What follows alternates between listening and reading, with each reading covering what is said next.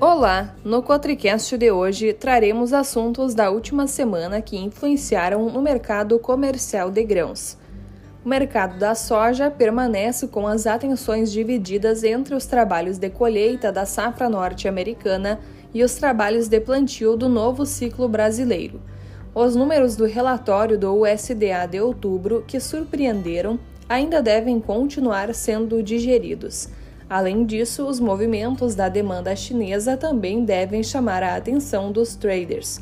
No lado financeiro, permanece a volatilidade ligada a indicadores econômicos ao redor do mundo e os desdobramentos da guerra entre Rússia e Ucrânia. No Brasil, os trabalhos de plantio continuam avançando em um ritmo intenso na maioria dos estrados produtores. Nos próximos dias, todos os estados do Sul, Centro-Oeste, Sudeste, Norte e Nordeste que semeiam a safra de verão estarão com as máquinas nos campos. O clima continua bastante favorável à semeadura e deve continuar assim nas próximas duas semanas.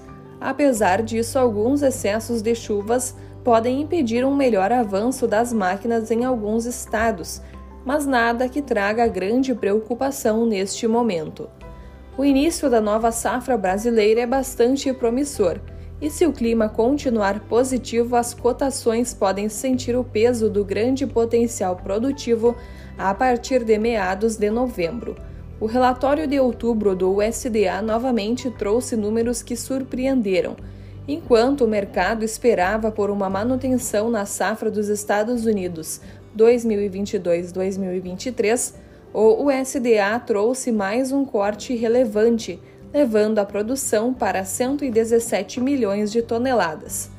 De qualquer forma, o corte na safra norte-americana é um fator de suporte de curto prazo para a Bolsa de Chicago, mesmo que limitado. E assim finalizamos mais um Quatricast. Em breve voltaremos com mais informações.